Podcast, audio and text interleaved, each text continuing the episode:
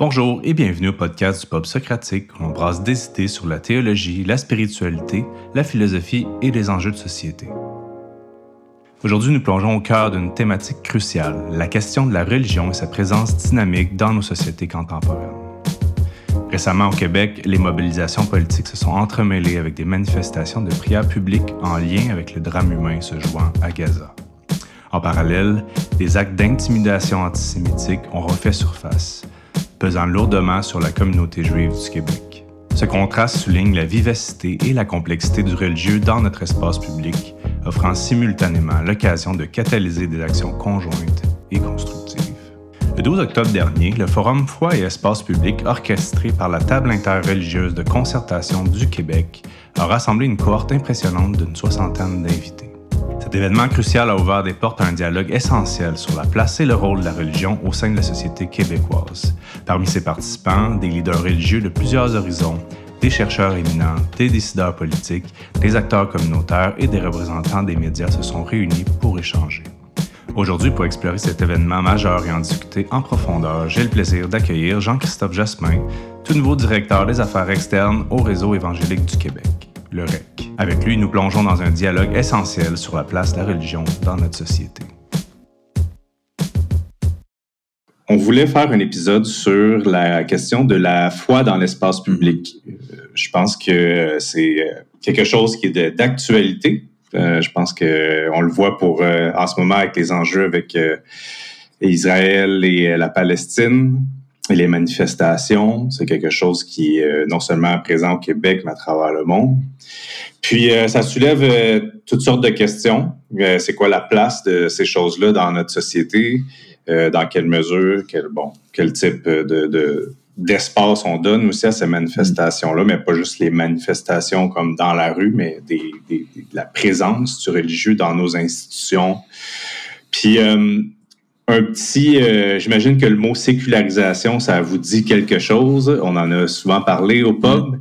Mais historiquement, c'est un mot qui est associé au christianisme, du, latin seculum, qui veut dire rendre au siècle ou rendre au monde.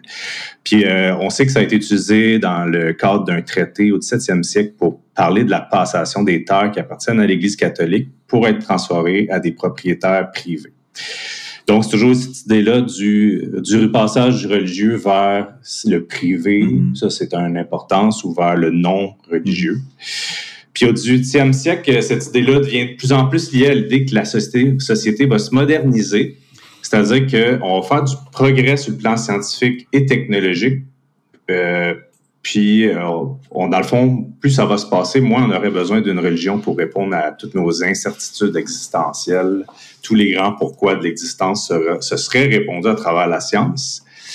Mais bon, c'est pas ce qui s'est passé. La, la, religion n'est pas disparue de l'espace euh, des sociétés occidentales et euh, ça a été contesté.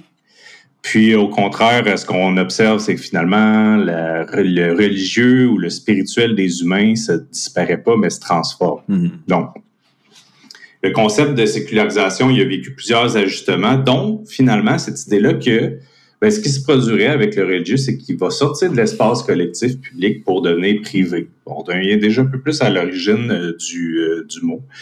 Puis, euh, si ça marche avec certains groupes chrétiens là, occidentaux qui n'ont pas trop de symboles religieux, euh, qui montent euh, peut-être euh, moins leur, leur, leur étiquette, finalement, ben, le fait d'avoir plusieurs personnes qui viennent d'ailleurs, qui émigrent au, Canada, au Québec, fait apparaître l'idée plutôt d'une foi qui est publique, bien plus diversifiée qu'on aurait pu soupçonner.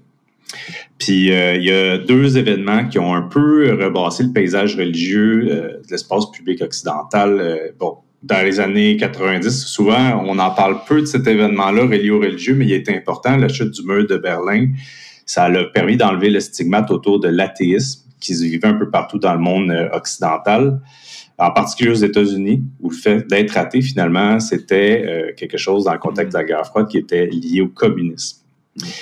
Depuis, on va dire, on peut observer une croissance des sans-religions, qui est une manifestation un peu plus évidente du désengagement religieux, disons, de manière plus décomplexée. Puis de l'autre côté, finalement, les attentats du 11 septembre 2001 ont ramené la question de la religion dans l'espace public, mais de manière fracassante, en particulier la question musulmane. Donc, le Québec, dans les années qui ont suivi, on se, sont, s'est mis à réfléchir sur la question de la diversité religieuse autour de ce qu'on appelait les accommodements raisonnables. Puis en 2007-2008, il y a eu la fameuse commission Bouchard-Taylor qui devait mettre en place les conditions d'une relecture de la laïcité.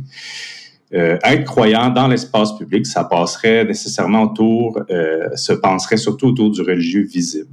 Puis euh, je pense que l'idée de symbole religieux ostentatoire, mm. visible, euh, deviendrait donc un peu incompatible pour travailler dans, au service de l'État. Puis ça, finalement, ben, ça nous amène à très récemment dans le projet de loi de 21 où ça s'est un peu, ça s'est cristallisé dans ce projet-là de loi. Puis euh, même au pub, on en avait comme discuté, mais mettons, à, l'époque, on en avait parlé, on avait fait venir des, gens pour nous parler de ça. Euh, puis finalement, mais on est encore loin là, de cette espèce d'emprise euh, forte de la CAQ et de son projet de loi 21. Puis ce qui soulève, ce qui nous amène à nous, comme évangéliques dans un contexte, ça semblait être moins embarrassant. Mm-hmm. Parce qu'en général, on n'est pas des gens qui portent nécessairement des, signes religieux, peut-être euh, un petit poisson au restaurant, la, voiture. Euh, pour les plus zélés. ah oui, c'est ça, exact. Prier au restaurant, puis moi j'avais le poisson collé sur le ah, char, tu sais, euh, le petit. Moi je conduis trop mal, 2000, je n'ose pas, je serais un mauvais témoignage. ah c'est ça ah oui, c'est bon, ça. Fait qu'il y en a qui, se triaient là-dessus. les bons conducteurs euh, ou les conducteurs euh, inconscients étaient prêts à le porter.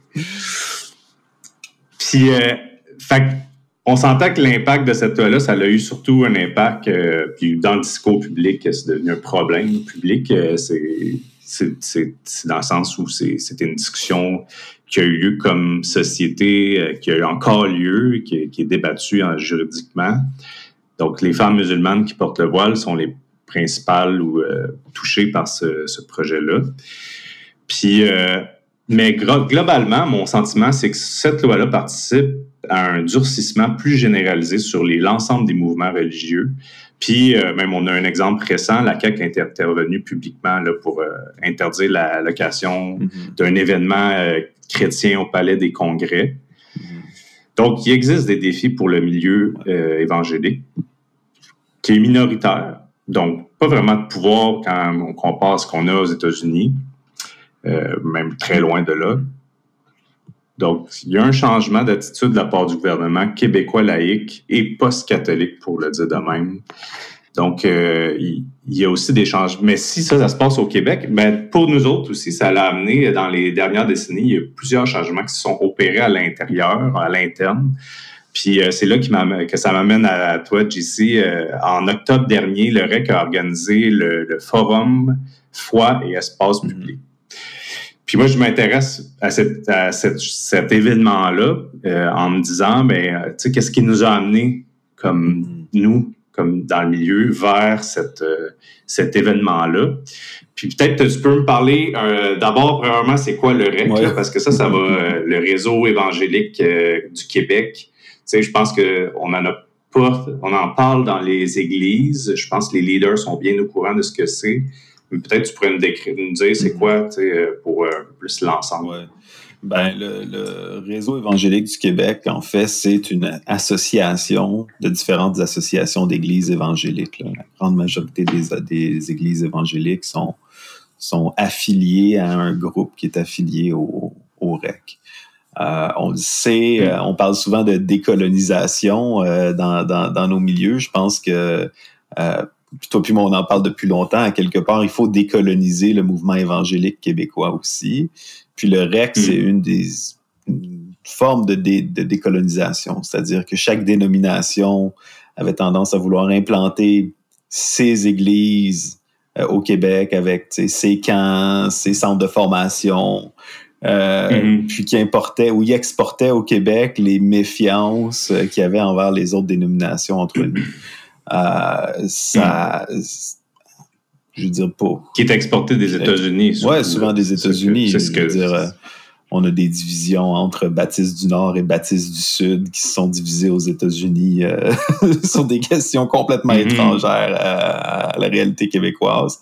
Euh, de même, je pense que tu as longtemps été dans, dans l'association des églises baptistes, puis moi dans l'union des mm-hmm. églises baptistes, alors que ces deux groupes sont issus de, de, divisions qui ont eu lieu en Ontario au début du 20e siècle. Une deuxième division, mm-hmm. donc le fellowship, c'est la division d'une division, alors que, je veux dire, nous, on, on s'adonne mm-hmm. juste à aller à une église qui est proche de chez nous, puis qu'il n'y a, pas de raison qu'on qu'on se parle pas ou on s'entende pas. Puis, euh, ce qui se passe, ben, cette fragmentation-là du, du, milieu évangélique québécois fait en sorte que ben, il y a certaines fonctions euh, qui seraient euh, utiles pour l'ensemble du mouvement évangélique euh, qui ne sont jamais prises en charge. Parce que, mettons, si on prend la question des affaires mm. publiques, où, où, là, dans le fond, j'ai été nommé pour, euh, pour m'occuper des mm-hmm. affaires externes au, au, réseau évangélique du Québec, ben, chaque dénomination est trop petite pour considérer même essayer de faire valoir auprès des autorités mm un porte-parole. porte-parole. Des fois aussi, c'est des questions très. Euh, c'est pas très euh, excitant, mais tu sais, de vraiment se pencher sur. Euh, sur des codes courts, sur la loi, sur la législation en vigueur, sur les amendements qui sont pour, prêts à être proposés. Donc, ça prend des gens qui sont à la mm-hmm. fois formés dans le milieu religieux, mais qui, sont capables aussi de naviguer ces, ces, ces, questions-là.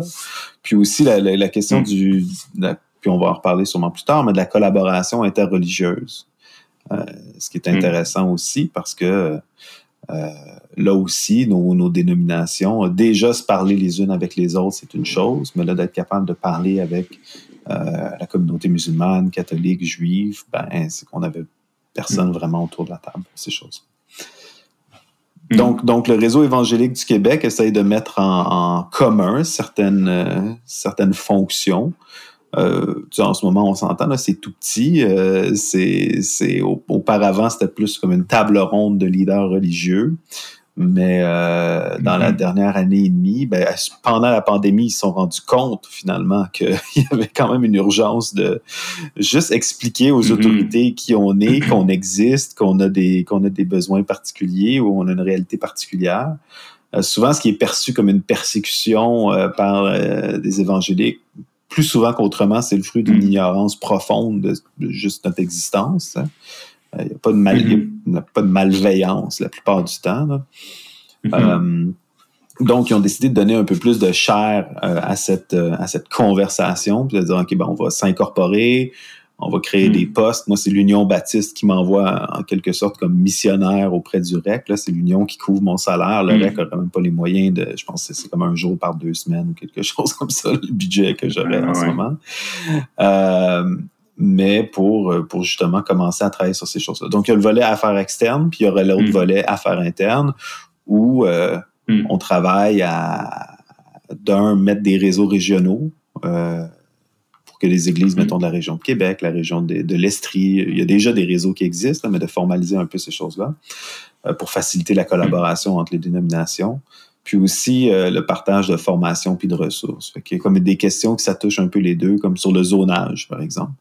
Euh, beaucoup d'églises en implantation ont des questions par rapport à c'est quoi le processus pour, pour pour pouvoir euh, zoner un espace institutionnel. Parce que des questions souvent administratives très techniques qui, euh, ça ne sert à rien de faire la recherche 38 euh, fois pour 38 dénominations. C'est comme on peut, on peut centraliser ça, puis, mm. puis partager ces choses-là. Ah, parce que c'est ça qui se produit depuis déjà tellement longtemps, mm-hmm. finalement. L'implantation d'églises, c'est pas une affaire nouvelle au Québec. À chaque à chaque euh, presque pasteur, euh, c'était d'implanteur euh, dans un modèle où c'était en plus une, soit une personne qui ah était envoyée pour implanter avec sa famille. c'était à chacun de ces individus-là de, de tout entreprendre la mm-hmm. démarche. Des fois, s'ils sont chanceux, ils ont une, structure ou un peu de connaissance terrain mm-hmm. de chacun de leur association, mais encore là, c'est pas garanti. Non, plus dans notre implantation, ben là, tu as quelqu'un qui est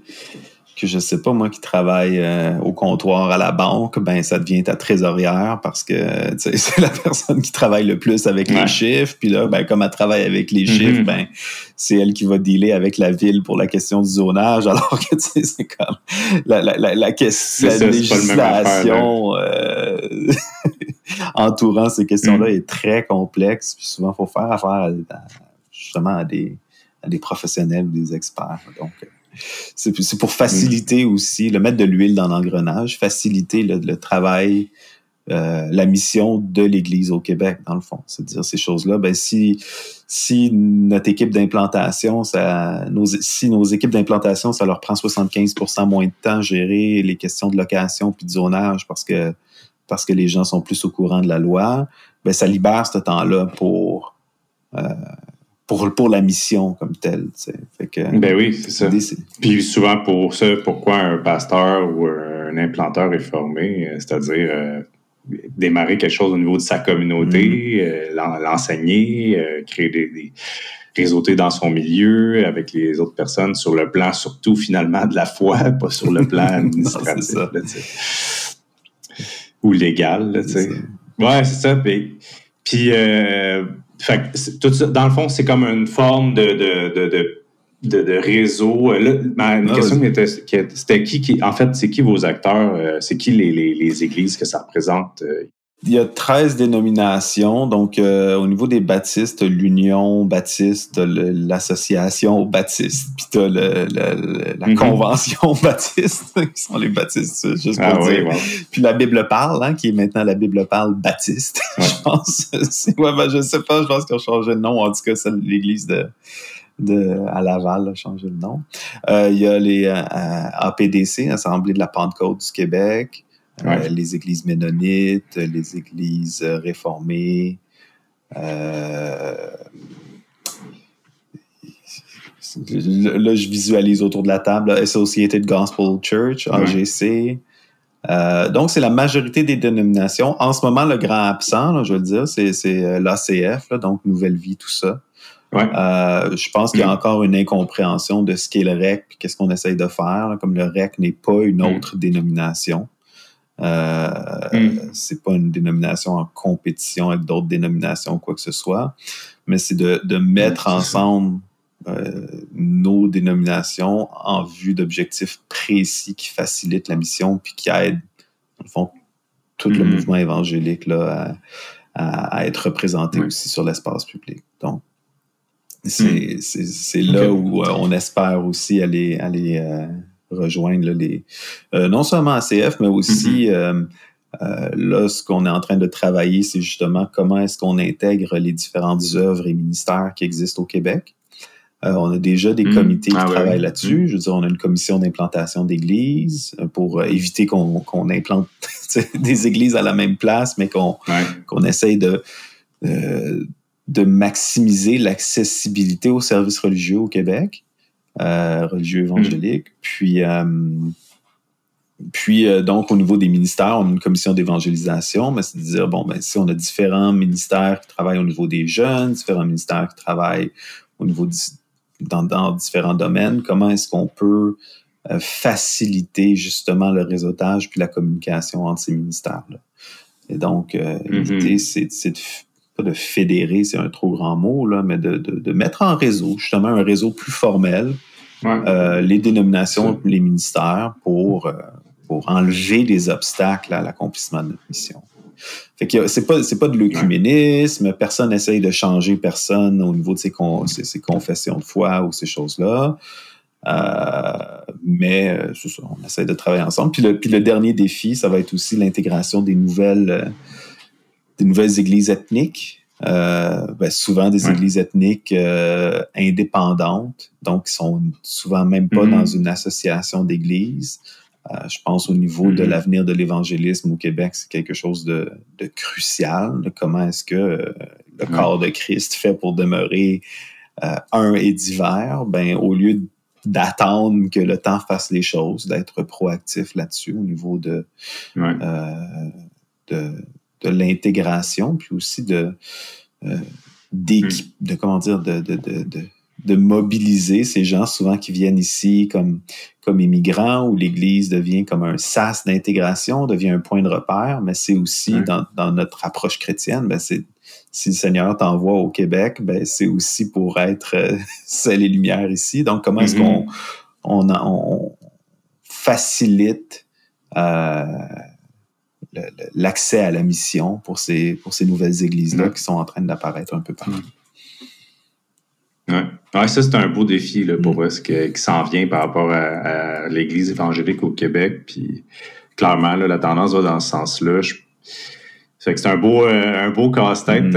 Euh, vous allez avoir beaucoup de travail euh, pour les prochaines, la prochaine décennie sur les ah, bras pour essayer de, créer des ponts avec aussi une église aussi fragmentée. Tu sais, veut, pas, c'est toutes des églises indépendantes. Fait mm. que trouver la bonne façon, comment avoir la chance de premièrement, de se parler, tu sais, c'est un début. Euh, parce qu'il faut savoir euh, où est-ce qu'elles sont, ben qu'il faut contacter. Fait que ça va être un beau, euh, c'est un beau, beau travail de diplomatie, je dirais, et de communication. Mais là-dessus, là, tu vois, ça, peut être une illustration aussi de qu'est-ce qu'on fait. une des, un des fruits accessibles, un des fruits, c'est le rapport entre les évangéliques, la communauté évangélique, puis le milieu de la recherche. Euh, puis mm-hmm. ça, là-dessus, justement, euh, je suis en train de discuter d'un projet avec, euh, avec un prof de l'UCAM sur justement la, comment est-ce qu'on fait pour, pour faire une carte, si on veut, de l'Église évangélique au Québec, mm-hmm. qui inclut les églises, les églises indépendantes, les églises immigrantes, puis souvent des églises qui sont dans la clandestinité plus par accident que par, que par, désir. Oui, ou par accident ou temporairement. Mm. Tu sais, c'est ça aussi. C'est comme euh, des fois, c'est des phases. C'est ça. Donc, euh, ben, ça, c'est le genre de choses où euh, les évangéliques, souvent, ben, on était comme repliés sur nous-mêmes, puis c'était pas concevable de penser que ben oui, il y, a, des gens qui font de la recherche sur les phénomènes religieux au Québec, puis euh, on est ceux qui nous étudient, nous étudient peut-être les premiers à le savoir. Là. Euh, on mm-hmm. considère qu'on on n'étudie pas les, les, évangéliques comme on étudierait comme une colonie de chimpanzés. Là. Normalement, la recherche, ça se fait aussi avec rapport, un rapport avec la personne sur qui tu fais des recherches. Puis, euh, ben, nous, il y a des questions qu'on se pose aussi comme évangélique, puis euh, que souvent, ben, on s'appuie sur des impressions, des faits anecdotiques, alors que... Euh, des stratégies même importées. Des stratégies importées qui ne marchent pas ici, alors que ben, le milieu de la recherche a des outils beaucoup plus appropriés pour pour nous aider à mesurer qu'est-ce qui se passe. Ou, euh, juste, juste, regarde l'exemple de base, on ne sait pas combien qu'on est au Québec, les évangéliques. On dit tout le temps, depuis que je suis jeune, on dit 1,5% de la population. Certains disent, oh non, ça peut aller jusqu'à 4 mm-hmm. si tu calcules les non-pratiquants. Puis là, on nous dit, ouais, mais là, mm-hmm. si tu calcules la, population migrante, ben, peut-être c'est plus, peut-être c'est moins, on ne sait pas. Et, euh, mm. Et, donc, ça fait aussi, en tout cas, c'est un autre volet euh, euh, qu'on pourra parler, mais juste la, la conscientisation politique des Québécois religieux.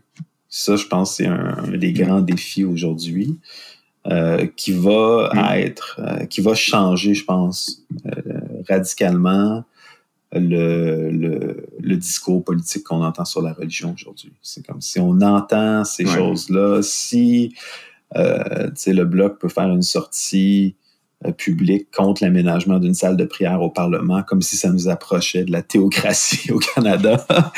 Euh, mm-hmm. c'est parce que c'est payant politiquement, ou les partis, les politiciens perçoivent que c'est payant politiquement d'attiser cette, crainte du religieux.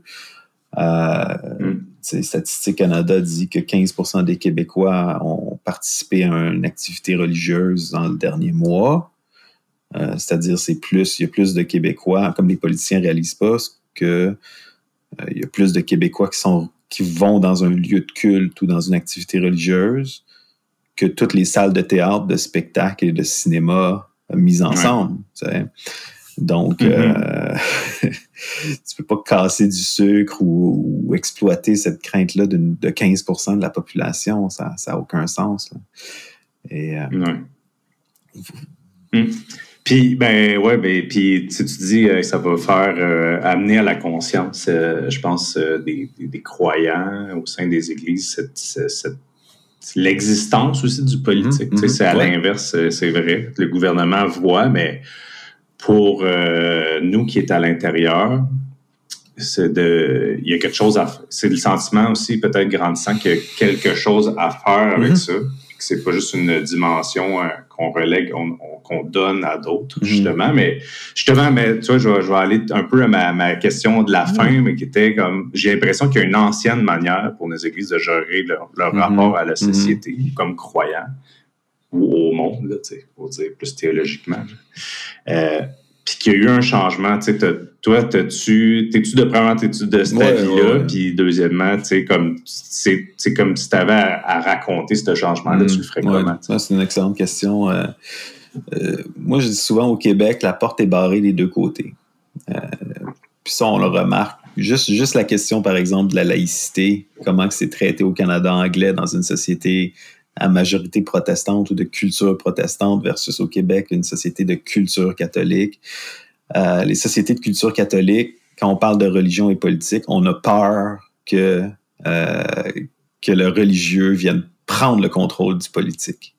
On, on se raconte des légendes terribles sur l'époque de Duplessis, euh, mm-hmm. Alors que c'est peut-être plus l'époque de Tachereau, car j'avais un certain pouvoir, mais de dire on veut pas que, justement, on veut pas qu'il y ait de salle de prière au Parlement, on veut pas que des fonctionnaires de l'État portent des signes religieux parce qu'on veut pas que le religieux exploite euh, le pouvoir étatique. Tandis que dans les communautés protestantes, particulièrement les franco-protestantes, euh, la crainte, c'est beaucoup plus que le religieux, que, que l'État vienne persécuter Mm.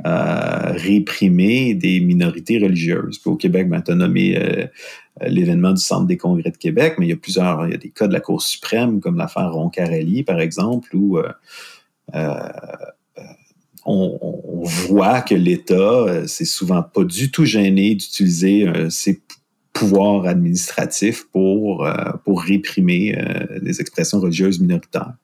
Le cas Roncarelli, c'était mm. un un propriétaire de bar qui payait la caution de témoins de Jéhovah qui étaient emprisonnés euh, temporairement pour euh, troubler l'ordre public. C'est comme on, on utilisait l'excuse du trouble de l'ordre public pour emprisonner des gens.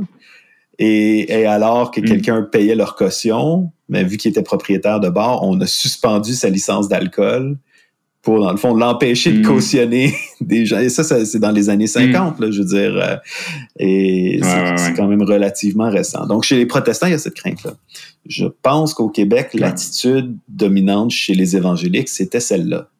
C'était, il euh, n'y a, pas, a, a pas chez le mouvement évangélique québécois même cette, euh, cette prétention à la guerre culturelle comme on pourrait l'avoir aux États-Unis, de dire ah ouais on va on va voter pour euh, le Parti conservateur du Québec puis puis on va rétablir mm-hmm. la foi, la famille, la religion comme il y a pas peut-être qu'il y a certains euh, certains rêveurs qui, euh, qui croient ça, mais je veux dire on en a déjà parlé ensemble. Souvent on se retrouve autour de tables avec des leaders religieux évangéliques, puis tout le monde vote pour tout le monde. Là. Il y a du monde qui vote libéral, il y a du monde qui vote vert, il y a du monde qui vote pour la CAQ, il y a du monde qui... Fait là-dessus, euh, chez mm. nous, euh, on n'est pas nécessairement mobilisé dans la guerre culturelle comme aux États-Unis.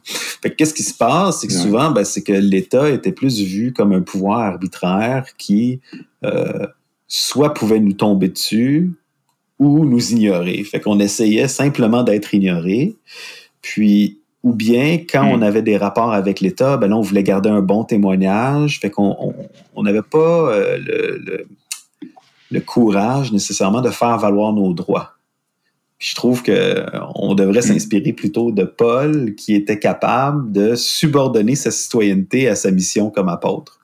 Puis par moment, était capable de hmm. dire ben, de ne pas mentionner qu'il était citoyen romain parce que ça pouvait être un obstacle à ses efforts de, de, témoignage, d'évangélisation. Mm-hmm. À d'autres moments, il pouvait faire appel tout de suite à sa citoyenneté. Puis à d'autres moments, même, il attendait, il se laissait euh, battre. Puis après ça, il disait hey, ouais, est-ce que. Est-ce que vous pensez que vous aviez le droit de faire ça à un citoyen romain? Puis là, les, fonctionnaires étaient comme, oh non, terrifiés, on a commis, mm-hmm. euh, on a commis une faute. Euh, ouais, c'est ça, l'attitude, l'attitude est, encore est en train de changer.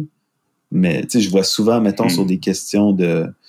des, cas qui me frustrent le plus, c'est dans les, euh, quand les groupes, euh, souvent en implantation, essayent de louer une salle communautaire, puis que le fonctionnaire dit Ah non, nous, on ne loue pas des groupes religieux. Ben, qui acceptent hmm. ça alors que c'est illégal. Notre État est, laïque, euh, l'État québécois est neutre. Fait qu'on peut pas On On peut pas. C'est de la discrimination religieuse de dire on discrimine tous les groupes religieux. C'est comme. C'est raciste de dire je discrimine mm-hmm. toutes les races. Mm-hmm. La neutralité, c'est de dire ben, on, de la même manière que. Euh, euh, on ne ferait pas la distinction pour louer une salle à la couleur de la peau de la personne qui la loue. On ne fait pas de distinction par rapport à, sa religion. Souvent, les évangéliques vont dire bon, ben, écoute, on veut pas faire de chicane, fait qu'on va essayer de se débrouiller, mais on est aussi évangélique, on est des citoyens québécois. Euh, et on n'est pas des citoyens de deuxième classe. On n'est pas moins québécois que les autres Québécois parce qu'on est religieux ou protestant. Et, hmm. et, ça, je pense, c'est ça. Ben, je pense que, tu sais, je pense qu'il y a, tu sais, tu dis ça, un citoyen de seconde classe, puis, euh, tu sais, moi, ça, me, ça me renvoie vite à cette espèce d'idée, tu sais, le fameux verset euh, On est voyageurs mm-hmm. étrangers sur la, mm-hmm. voyageurs et étrangers sur la mm-hmm. terre. Puis, comme si ça, cette espèce de verset-là vient gérer le politique. c'est comme si c'est ça qui vient gérer notre, notre présence. Parce que le politique, là, de base, c'est juste la présence, euh, la participation à la vie publique mhm. euh, citoyenne. dans notre cas, on dire citoyen, tu sais, mais je pense. Fait que c'est comme si c'est ça notre cadre général. Fait que là, vu qu'on est des voyagers, au fond, on est comme mhm. des. Tu sais, euh, c'est ça. C'est comme pas important, ces affaires. C'est secondaire parce que c'est l'objectif, c'est la mission, mais c'est comme, au fond, il n'y a personne qui a jamais dit que c'était vraiment le bon verset pour euh, lire cette situation-là. Tu sais, c'est comme. Euh, ben, c'est un des versets. C'est un des versets. Ben, c'est ça. C'est ça. C'est un des versets. Puis, tu sais, je pense, il y a ça combiné à des fois un effet que, bon, ben, il y avait des. Pendant un temps, il y avait quand même des attentes un peu en termes de de dispensation, l'apocalypse euh, va venir bientôt, fait que aussi bien pas trop s'en mettre euh, par rapport à ça. c'est un mélange de. C'est les espérances euh, eschatologiques, un mélange d'identité chrétienne, ce serait quoi? humaine, légère, tu sais, comme on est toujours un peu en train de frôler toute notre On est là, mais pas là, vraiment. On est euh, citoyen, mais pas citoyen. On est... Euh, ouais, ben, c'est sûr qu'on reconnaît, on reconnaît des fois cette approche-là. Moi, ce que je trouve vraiment euh, intéressant dans, dans, dans le travail que j'ai, dans la mission que j'ai en ce moment, c'est que en même temps, il y a une réflexion théologique poussé sur cette question-là mm-hmm. de, la, foi dans l'espace public. C'est pas juste une question qui est mm. abordée du point de vue politique ou sociologique comme un problème du religieux dans l'espace public. Je veux dire, il y a des grandes questions théologiques, mm-hmm. puis, puis moi, je, suis persuadé, je demeure persuadé que la théologie demeure la reine des sciences, puis que mm-hmm. qu'il y a des, des, des choses à, à, apprendre, puis à enseigner même, euh, tu sais, aux, aux gens séculiers. Par rapport à l'approche biblique de notre position comme citoyen, euh, ou comme par rapport à la nation, premièrement, euh, je pense même faut, faut, faut, avant même de rentrer dans la question biblique, il faut souligner, beaucoup de gens l'ignorent, mais jusqu'à la Révolution tranquille, l'identité nationale québécoise était enracinée dans une conception de mission religieuse.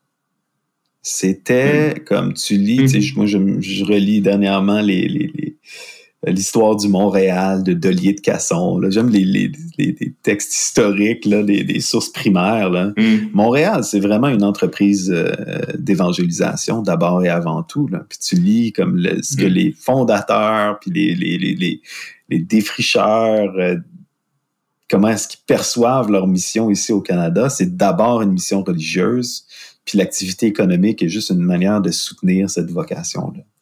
Euh, suite à la conquête, il y avait vraiment cette hmm. idée-là. Pourquoi est-ce que c'est Saint Jean-Baptiste, le saint patron des Québécois? Ben, c'est parce que c'était le précurseur qui était envoyé dans les lieux déserts. Puis, même s'il était habillé hmm. comme un pauvre, c'est lui qui venait avant le Christ. Puis il y avait vraiment cette idée-là de dire, ah, ben, le, le, hmm. Québec, c'est le pied du catholicisme. Euh, euh, en Amérique du Nord, puis c'est à travers c'est, la, la, population canadienne française que le catholicisme va va, se reprendre ses droits euh, mm. À une époque, euh, toute l'Amérique du Nord, au nord de Mexique, c'était sous le diocèse de Québec. tous les diocèses catholiques d'Amérique du Nord sont, sont une soustraction mm. du diocèse de Québec. Euh, et, donc, il faut, faut, se dire, la, la, question de la dimension religieuse par rapport aux politiques, c'est pas quelque chose qu'on est en train d'inventer en ce moment. Ça a été au Québec la norme jusqu'à la mémoire de notre génération en ce moment. Puis c'est vraiment plus notre génération qui est atypique que, euh, hmm. que, ce, qui est, euh, ce qui a été normal dans l'histoire. Puis, euh, hmm. ben, puis maintenant, c'est ça, la réflexion biblique là-dessus, c'est comme, ouais, OK, voyager étrangère sur la terre. C'est vrai. rendre à César ce qui est à César, rendre à Dieu ce qui est à Dieu. Ça nous permet de limiter, de, de, cloisonner à quelque part le politique. Euh, souvent, on parle de garder la mm. religion dans l'espace privé, mais je pense que c'est comme faut garder aussi la politique à sa place. Puis c'est pour ça qu'un chrétien va être euh, naturellement hostile à des prétentions de supériorité nationale ou raciale euh, ou idéologique. À quelque part, c'est comme c'est Dieu qui mérite notre adoration parce qu'on est créé à son image, c'est pas c'est pas l'État. De l'autre côté, moi, je reviens souvent à cette image-là dans Apocalypse, où les gens de toute tribu, de toute langue, de toute nation euh, adorent éternellement euh, le Christ. Mm-hmm. Puis, ou bien même l'image où Paul va voir un Macédonien en rêve qui va dire Viens, sauve-nous. Je veux dire, l'identité nationale, c'est pas non plus quelque chose euh, de mauvais ou d'abstrait qui compte pas vraiment, puis que on a appelé à, aimer Dieu, mais comme désincarné de notre nation, de notre peuple. je pense mm. que Dieu veut voir des Québécois chrétiens qui l'aiment, puis, puis ça apporte une diversité à l'Église qui est, qui est utile mm-hmm. puis nécessaire. Fait qu'il n'y a pas comme non plus une abstraction, une évacuation complète de la nationalité. Euh, dans notre identité chrétienne. Hmm. Hmm. C'est ça, il y a un jeu entre les deux, puis au fond, euh, comme tu dis, ces, versets-là, ces, idées-là, un peu, euh, qui sont pas des non plus, pas non plus des traités de théologie politique. c'est comme quand même des, souvent des, petits passages qui doivent être retravaillés dans un grand contexte large qui dépasse souvent le livre. Qui ont été réfléchis au fil de l'histoire de l'Église. En plus, qui ont été réfléchis au fil de l'histoire de l'Église. Fait que, tu sais, c'est comme... Mais c'est des, un peu des, des espèces de lumière, tu sais, mm-hmm. pour nous, baliser, en tout cas. Des points de repère, tu sais. Puis... Euh, ben oui, c'est ça. Je pense qu'il y a quelque part, il y a, un travail de fond en tant en théologie à faire. Je pense qu'au fond, tu sais, moi, c'est ça ma question. Euh, je, puis, je, toi, je me pose pour ma recherche, pour ma thèse, mais tu sais, euh, je, me, je, si je recule plus large que ce que je regarde des églises dans les milieux urbains, euh, tu sais, moi, je me pose la question plus large, mais qu'est-ce, tu sais, que, qu'est-ce qui a opéré un peu ce changement-là dans notre mm. génération, là, de, de, de, vouloir, en quelque part, à la fois travailler avec les uns avec les autres, ça c'est un mhm. changement. Euh, prendre la distance euh, relativement explicite, pas toujours, mais des fois par rapport à mhm. une forme de christianisme américain, non, ben états-unien pour le dire de même. Après ça, euh, l'autre, un autre changement, ben c'est quoi ce, ce, au fond, si on a les mêmes balises qu'avant, mais qu'est-ce qui fait que ben, aujourd'hui on veut le penser de manière plus participative? Mhm. Pourquoi comme comme c'est quoi qui s'est produit là c'est sûr? Moi c'est toutes mes mais bon le, le, sociologue s'interroge mais tu sais il, s'est passé des choses pour qu'on en arrive aujourd'hui à ce que toi euh, ben probablement au mm-hmm. REC puis euh, finalement à ta, ta, nomination comme directeur des affaires externes tu sais. Je pense qu'il y a un chemin qui s'est parcouru entre les deux.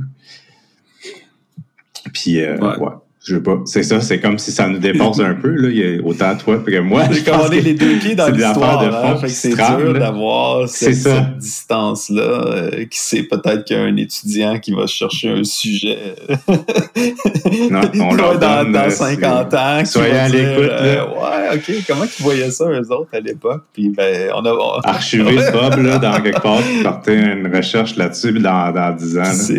Euh, ouais, ben, ben, ça m'amène en même temps à la question. Euh, ben, en fait, je voulais Mhm. parler de chose d'important, c'était la question du- de l'événement Oui, oui, qui est oui, arrivé, le forum foi et espace public, parce que je pense que ça, c'est euh, vraiment un événement, euh, une première en quelque sorte pour le milieu évangélique, surtout qui a été piloté, Ouais, je ouais. pense, par le REC en quelque sorte. Peut-être tu nous dis-nous, c'est en fait, c'est quoi qui s'est passé, qu'est-ce que qui, qui Ouais. était là, Honnêtement, que- je pense que un- ça peut être un événement historique. Ça dépend comment ça continue et tout, mais je pense que ça peut être un événement historique dans le sens que ça. Bon, une soix- 70 personnes à peu près qui sont réunies à Laval pour euh, discuter de la question de la foi dans l'espace public. Fait que d'un côté, c'est pas euh, c'est loin d'être un mouvement de masse ou un grand événement extraordinaire. Ouais, ouais. Euh, la raison pourquoi je pense que c'est historique, c'est que ça marque quand même un changement de registre, euh, un changement de perspective d'attitude, non seulement du milieu évangélique, mais de la communauté religieuse québécoise. Euh, parce que, dans le fond, euh, à, ce forum-là, il y avait des gens de, de- des grands groupes religieux, il y avait des musulmans, des juifs, des catholiques, et aussi des gens de la communauté universitaire, et quelques fonctionnaires, des rares fonctionnaires, là, je pense qu'on Mhm. mais euh, le but, c'est justement de euh, d'amorcer ce qu'on disait, là, un discours apaisé sur la question de la place de la religion dans la société, la place de la foi dans l'espace public. Mhm. Euh, donc, ça, c'est c'est l'événement comme tel. Comment, comment est-ce que ça a commencé? En fait, c'est euh, c'est David Rollet, puis euh, Louis Bourque, puis euh, d'autres personnes au niveau du REC qui, pendant la pandémie, devant la, frustration d'être souvent ignoré ou incompris du gouvernement, ont voulu organiser un, ce qu'ils appelaient au début un forum sur la liberté religieuse euh, qui a eu Mm. lieu entre évangéliques. Puis, euh, puis à un moment donné, le REC m'a confié euh, le mandat de, de- de- de préciser ce projet-là euh, avec Mm. Oscar Hernandez de, de la BEC. Puis, Mm. très rapidement, ce, ce que nous, on a constaté, c'est que ben, ça ne sert pas à grand-chose de se mettre entre, entre évangéliques pour dire que euh, pour crier liberté, puis, puis, puis dire que comme Ouais, ouais, ouais. on nous respecte pas, on nous comprend pas, on est incompris, on est persécuté, puis après ça, on se tape dans le dos, puis on s'en retourne chez nous. tu sais. Euh, ça. que, parce que l'angle de la liberté religieuse, à quelque part, c'est un angle tu sais, négatif. là, tu sais, C'est comme euh, arrête de me taper Mm. dessus. Euh. Et, et donc, il y a, deux, changements qu'on a proposés. D'une part, c'était de parler plutôt de la place de la foi dans l'espace public. Euh, de le parler de manière positive. Puis ça, c'est vraiment parce qu'il y a une confusion, euh, une confusion importante euh, au, au Québec, c'est qu'on confond sécularisation et sécularisme. C'est-à-dire que c'est Mhm. comme c'est l'État, comme dit mon collègue catholique Simon Labrec, c'est l'État qui est laïque. C'est pas la société qui est laïque. La société peut être religieuse, on pourrait avoir 99% des Québécois qui sont musulmans pratiquants et l'État demeure Mm. laïque, de la même manière que ça devrait être la même chose si c'était catholique ou athée ou quoi que ce soit. Donc, les- cette question-là, des fois qu'on voit dans les journaux, de dire oh, la religion, tu gardes ça chez vous, puis ça n'a pas sa place dans la rue, ça n'a pas la place au travail, ça n'a pas ça, sa place à l'école.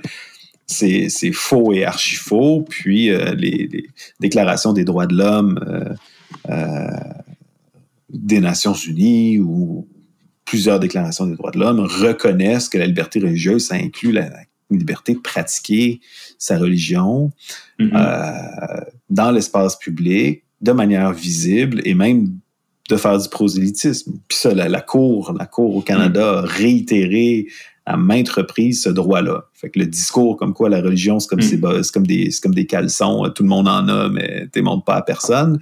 C'est, un Mhm. discours laïcard, laïcisant, qui, qui, qui, souvent, chez certains chroniqueurs, apparaît et est présenté comme une vérité élémentaire, alors que c'est pas le cas.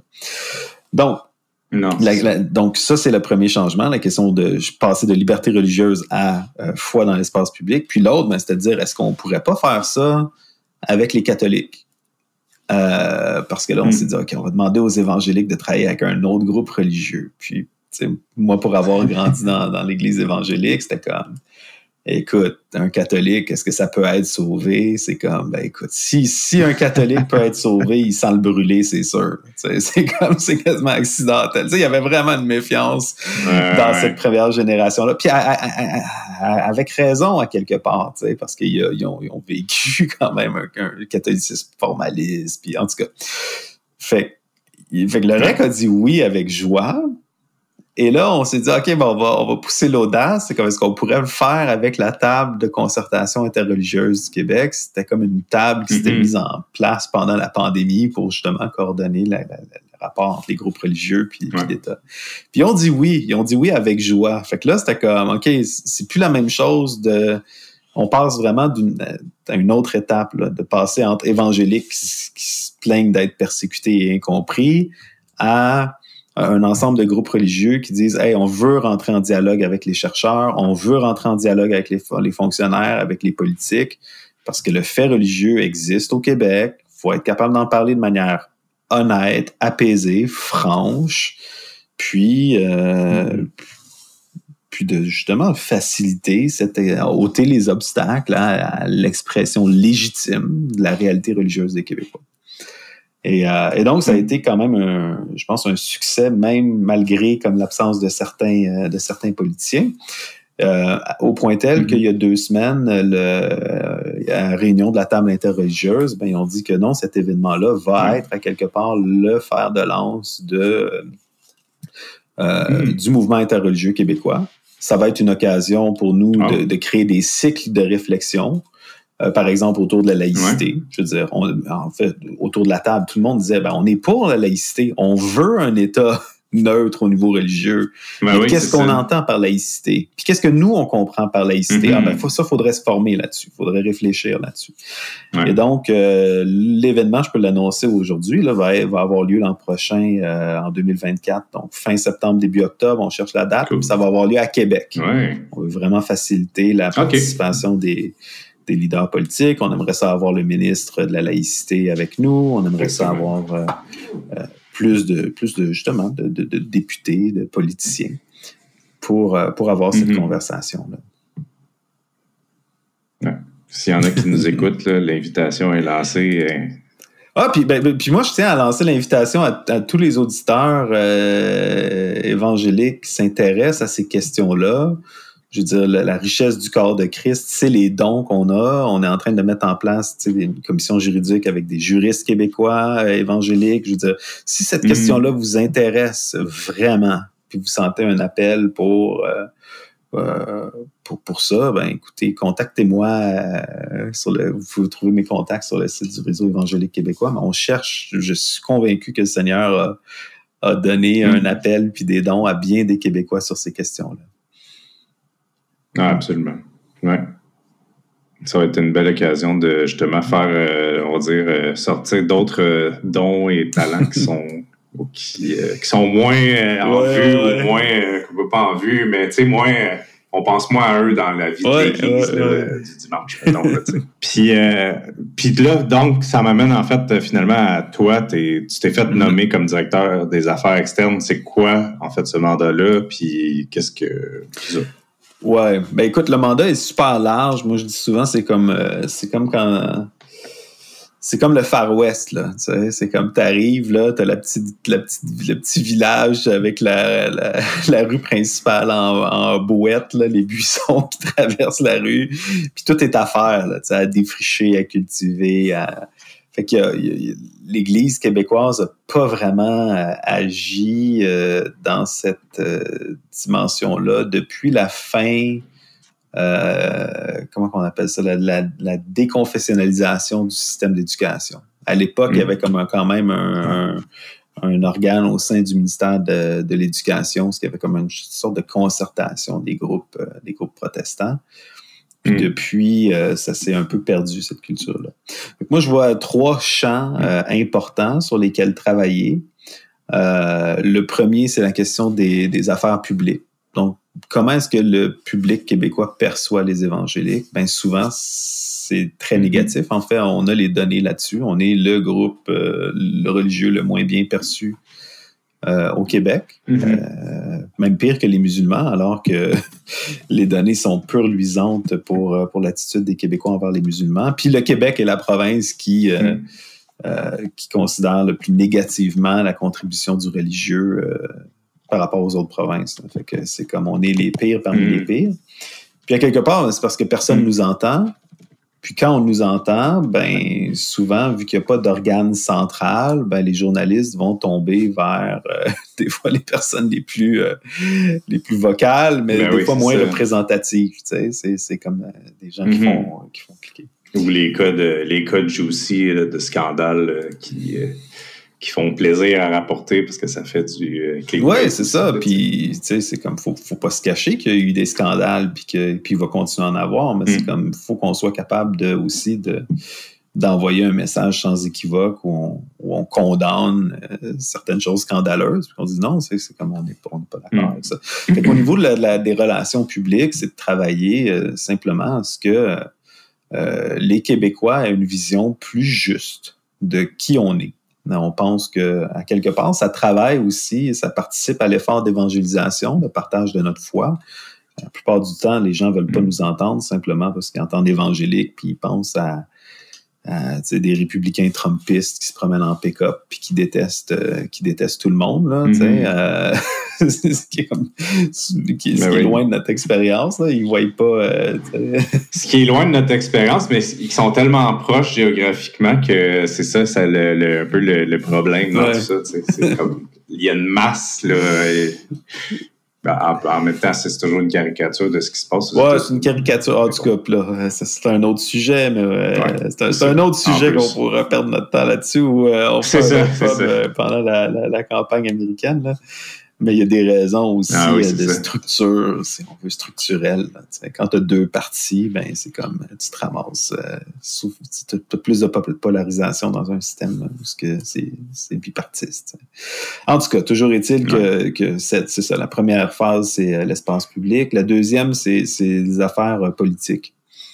Euh, là, c'est. euh, euh, de un, que ça soit clair, là, on est un groupe euh, religieux, donc euh, on fait aucune politique partisane. C'est vraiment pas l'idée de soutenir un parti versus un autre ou quoi que ce soit. Euh, au contraire, là-dessus, on est, on est apolitique. Qu'est-ce que ça veut dire, l'affaire politique?